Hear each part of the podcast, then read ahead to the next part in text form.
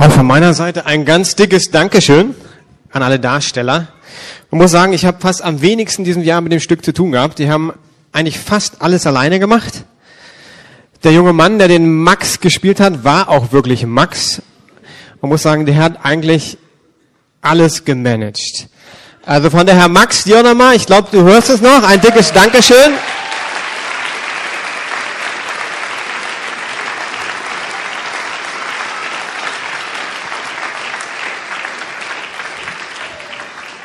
Gibt auch noch ein kleines Dankeschön, aber da ihr heute genug Geschenke bekommt, denke ich, werden wir das dann im neuen Jahr äh, besonders für euch dann nochmal extra feiern. Ich weiß nicht, wie es euch geht.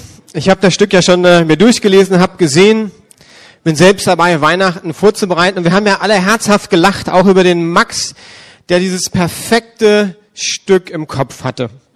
Und ich habe überlegt, Mann, geht's uns denn nicht eigentlich ähnlich, dass wir uns ein richtig perfektes deutsches Weihnachtsfest wünschen, wenn wir ehrlich sind. Und ich habe mal so geschaut, was gehört eigentlich so zu einem deutschen, richtig guten, perfekten Weihnachtsfest dazu. Hab so ein paar Punkte gefunden, wir schauen die mal an.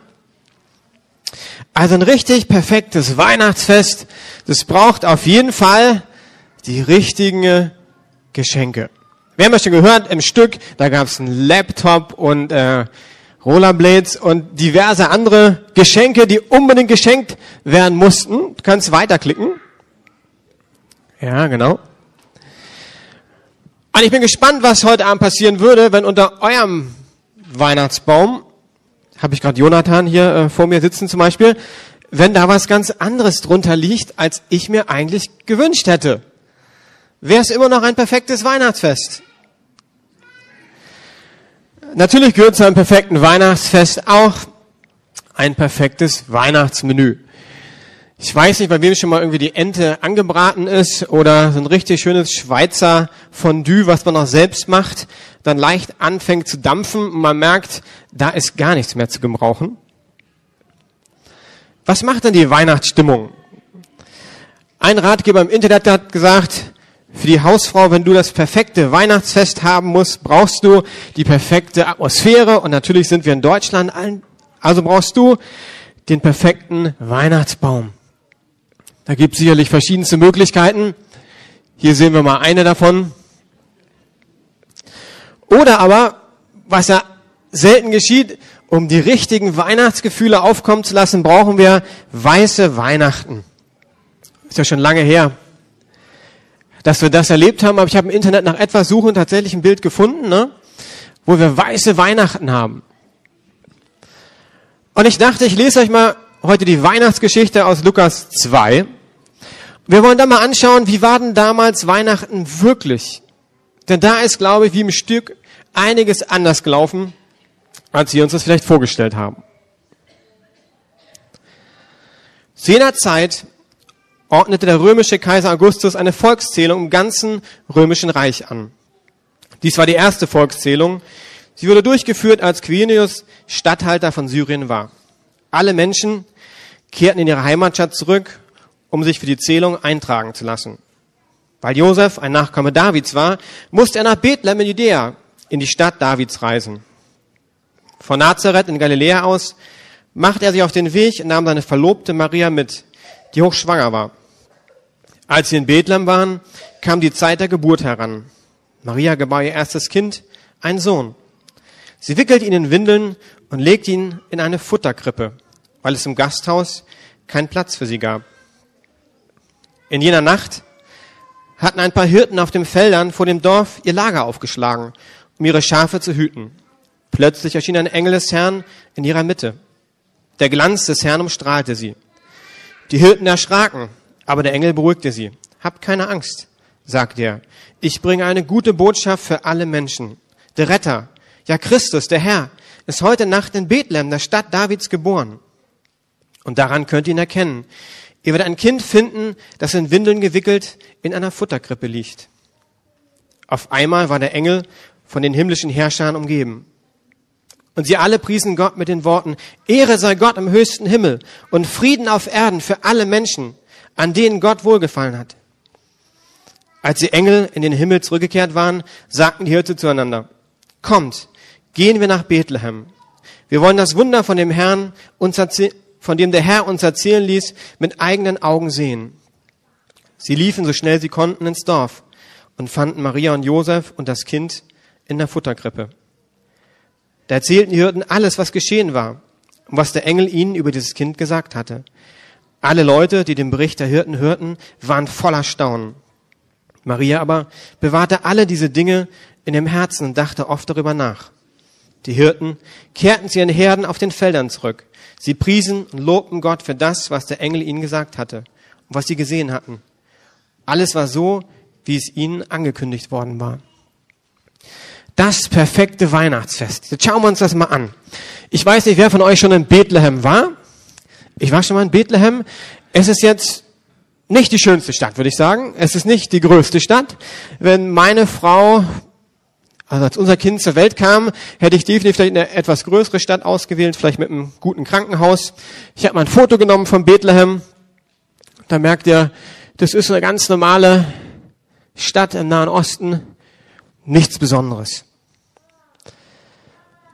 Gucken wir uns mal die Location an, sagt man neudeutsch, oder den Geburtsort. Also wenn ich sozusagen einen König auf die Erde kommen lassen möchte, dann würde ich nicht unbedingt einen Stall wählen. Ich habe probiert, ein Bild von einem Stall zu bekommen, irgendwie aus der Region Israel, Nahosten, habe ich nicht gefunden. Da gab es nur die Krippen und ein deutscher Stall. Ich weiß nicht, wer von euch schon mal im deutschen Stall war. Ich komme aus einem 10.000 Einwohnerort. Bei uns in der Gemeinde gab es auch Landwirte oder Bauern, wie wir es früher genannt haben. Und da stank richtig im Stall. Also war nichts mit angenehmer Atmosphäre, irgendwie so romantisch, kuschelig. Das war wahrscheinlich ziemlich stinkig. Äh, dunkel stelle ich mir vor.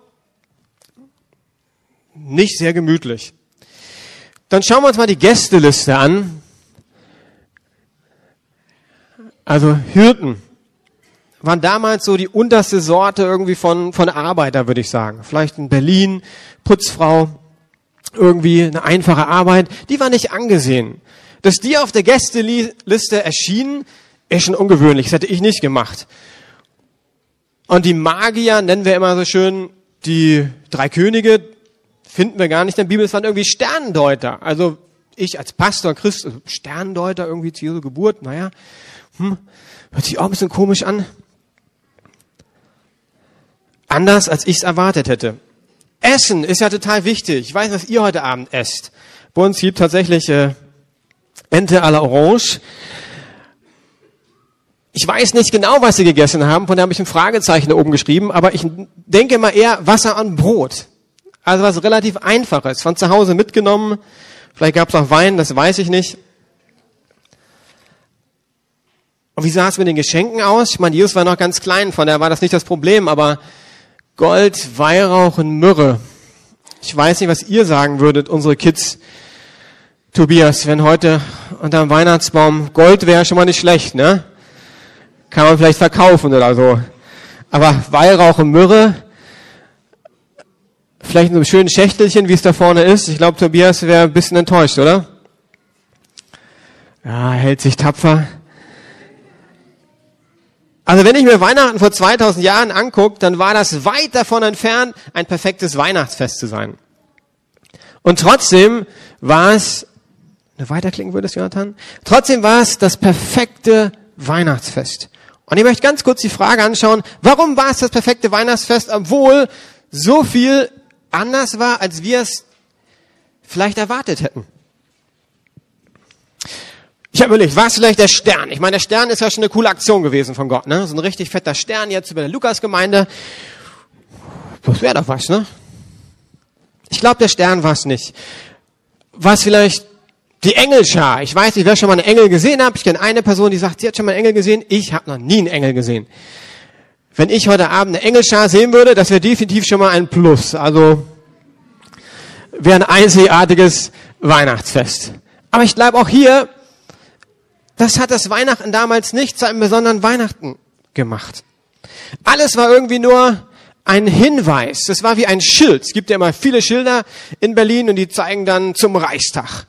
Und ich glaube, all diese Sachen waren Zeichen, die hin zu Jesus gezeigt haben, zur Krippe. Und das Entscheidende war, Und deshalb auch eine Hammerstimmung im Stall, dass Christus, der Retter oder der Heiland, angekommen ist. Das feiern wir im Advent. Ankunft.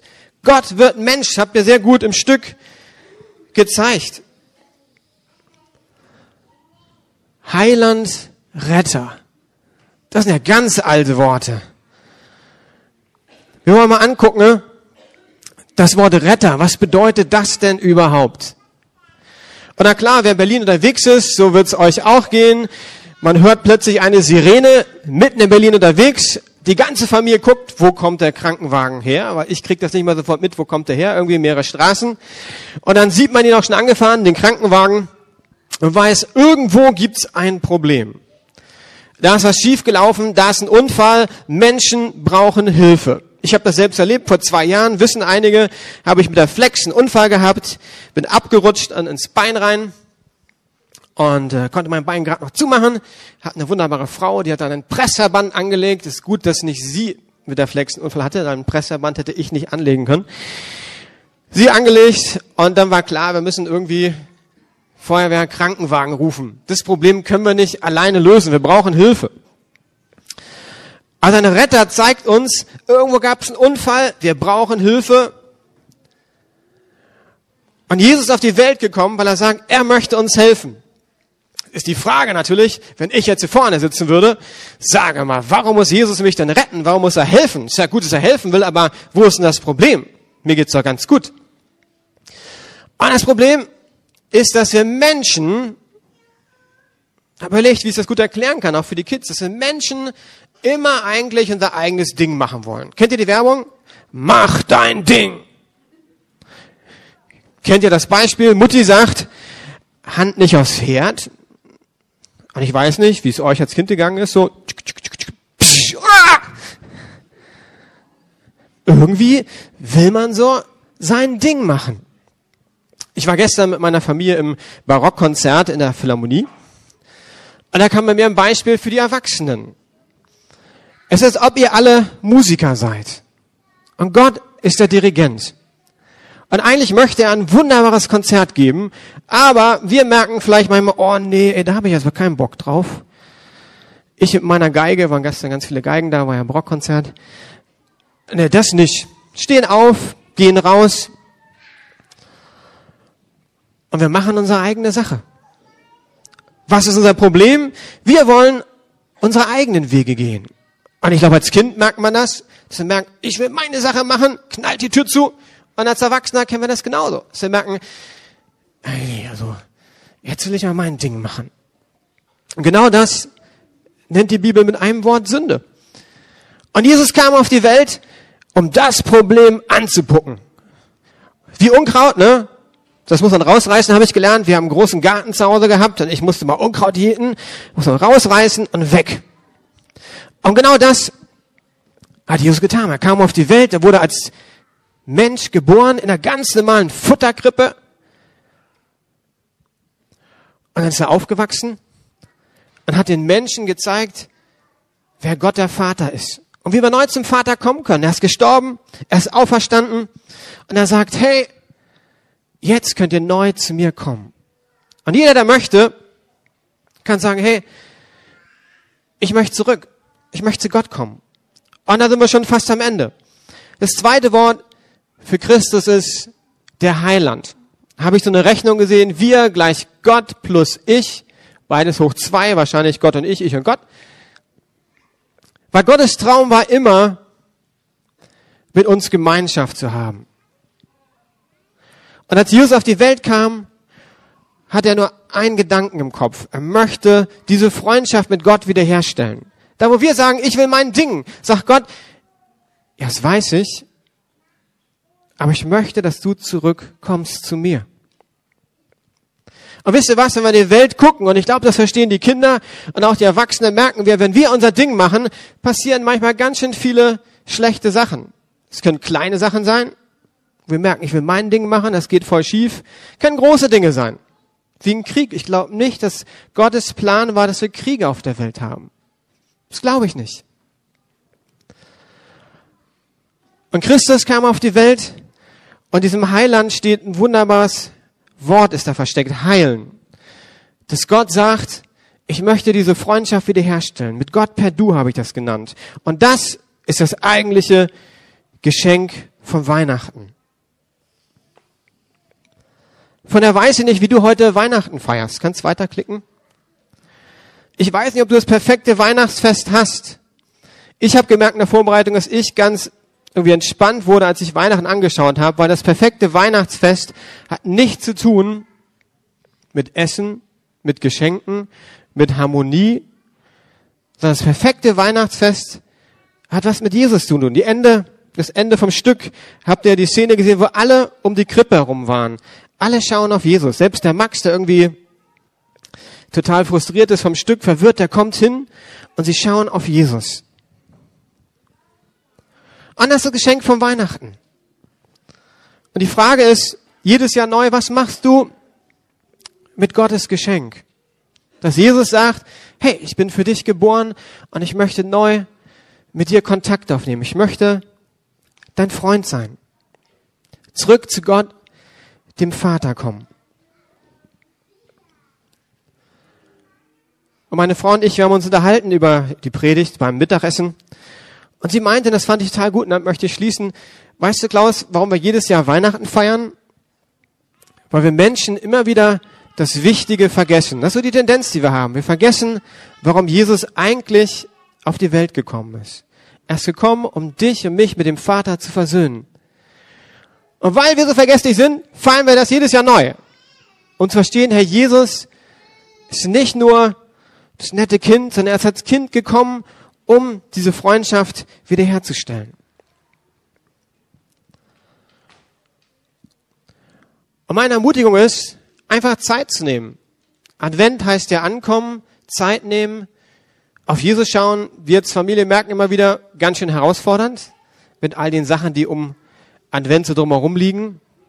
Aber vielleicht kannst du um Weihnachten jetzt einfach mal Zeit nehmen und überlegen, Mann, wie geht's mir mit diesem Geschenk Jesus? Und dir Zeit nehmen, Jesus anzuschauen, vielleicht in der Bibel zu lesen, zu beten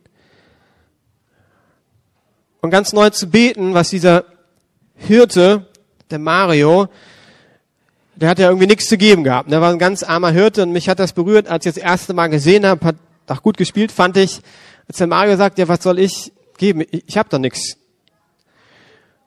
Und dann sagt er, ich gebe mein Herz. Und ich glaube, das größte Geschenk, was wir machen können, ist, dass wir Gott sagen, Gott, ich gebe dir mein Herz. Ich vertraue dir, ich möchte neu zu dir kommen. Und dafür möchte ich jetzt beten. Gott, ich möchte einfach danken, dass du deinen Sohn Jesus auf die Welt gesandt hast. Und dass er dadurch wieder zu Gott dem Vater kommen kann. Und dass der christliche Glaube geht um Gemeinschaft. Und wenn wir heute Weihnachten feiern, dann wollen wir das genau anschauen. Jesus wollen danken, dass du uns zum Vater geführt hast. Und Gott, du weißt, wo jeder irgendwie auch steht.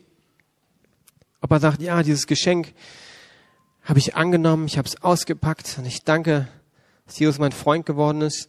Aber du kennst auch die, die merken, boah, eigentlich war Jesus mal mein Freund, aber der ist weit weg. Gott, ich möchte beten, dass in den nächsten Tagen uns nach mir neu bewusst wird, Gott, wer du bist. Und Jesus, dass du und so sehr liebst. Amen.